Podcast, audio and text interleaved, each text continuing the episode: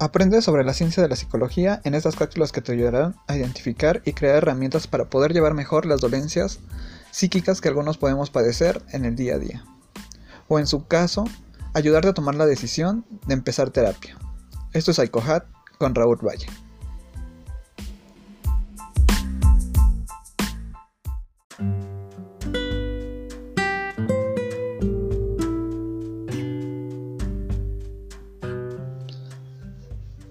Episodio número 2. Heridas o traumas de la infancia. Rechazo.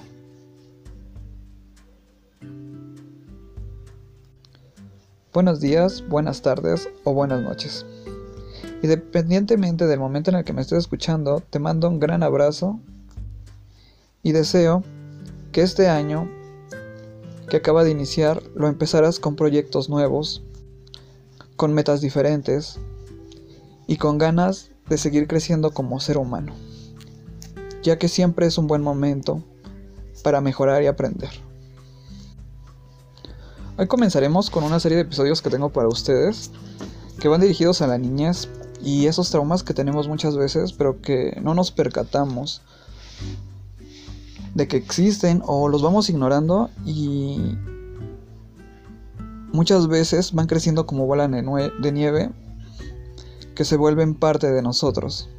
Y las normalizamos y las volvemos parte de nosotros y creemos que es nuestra forma de ser y nuestra forma de, de sentirnos seguros.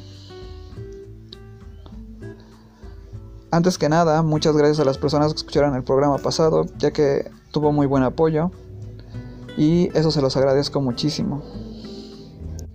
Recuerden que este programa es un espacio que creo para ustedes para crear cultura de información a través de la psicología.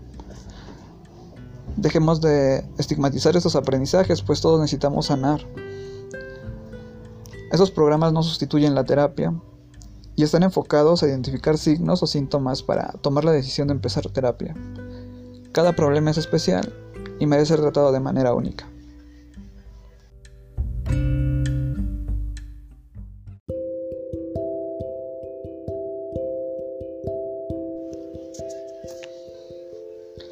Comenzaremos con una pregunta algo fuerte y los invito a recordar.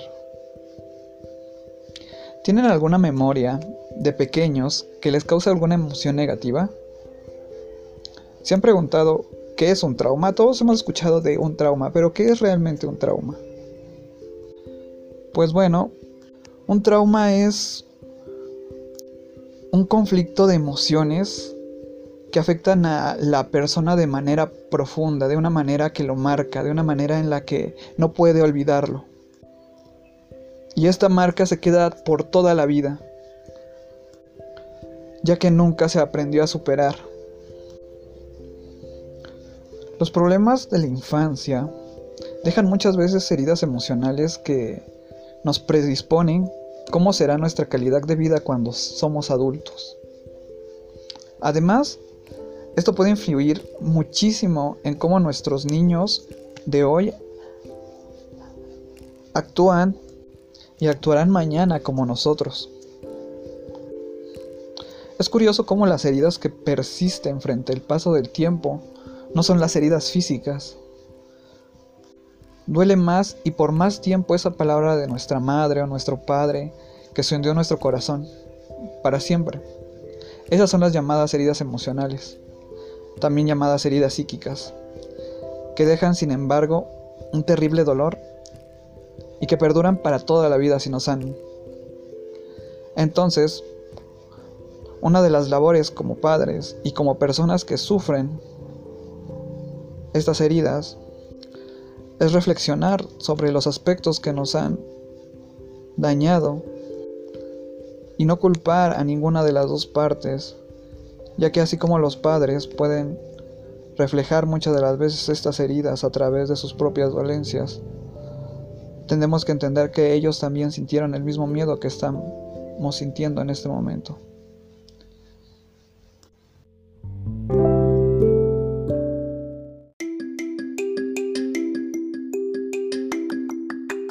Y ustedes tienen la información en este momento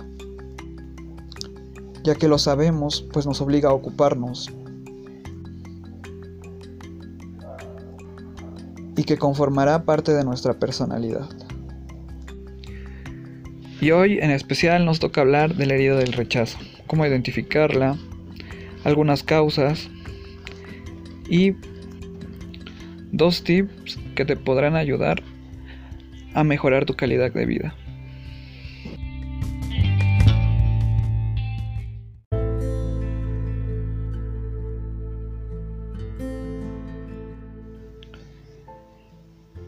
Recuerden seguirme en mi Facebook personal y en la página oficial PsychoHack.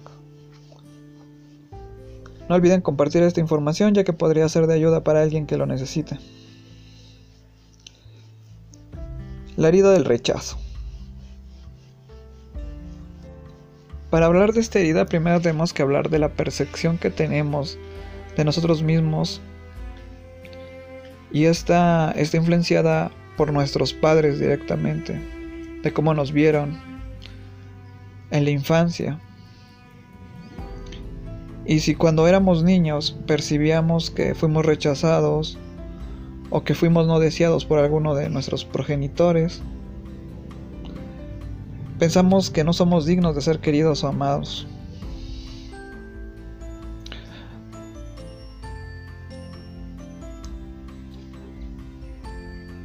Con frecuencia nos infravaloramos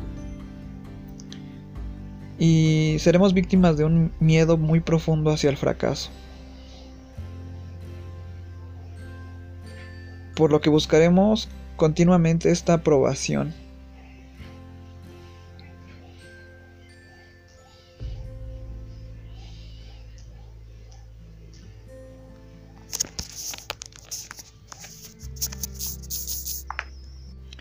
Que por este sentimiento de necesitar aprobación, trate de alejarse de...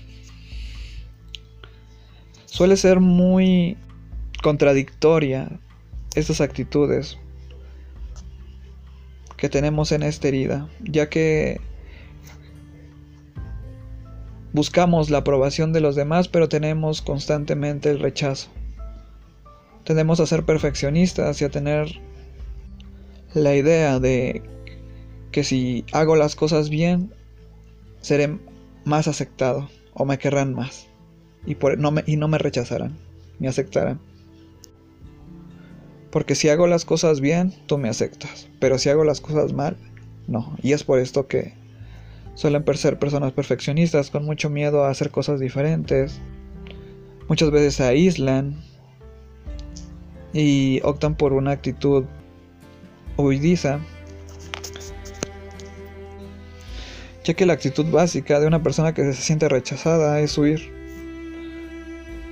Este miedo al rechazo nos impide constantemente formar relaciones personales estables, ya que preferimos la soledad, incapacidad de toma de decisiones. Esta herida está relacionada con el padre del mismo sexo, pero les daré una lista para que puedan identificar todo lo que les acabo de mencionar. Punto número uno. Es una persona aislada. La persona que tiene esta herida. Punto número dos. Trata de pasar siempre desapercibido. Número 3. Es una persona intelectual y perfeccionista. Número 4. Siempre está en su mundo. Número 5. Rechaza tus cualidades y sus derechos, minimizando su persona. La mayor eh, emoción que sienten estas personas es miedo y rechazo. Y suelen tener cualidades en la música, en lo escrito, o a través de un trabajo donde pueda ser visto. Y ya que podemos identificarlo, les mencionaré en el regreso, ¿qué podemos hacer si nos identificamos?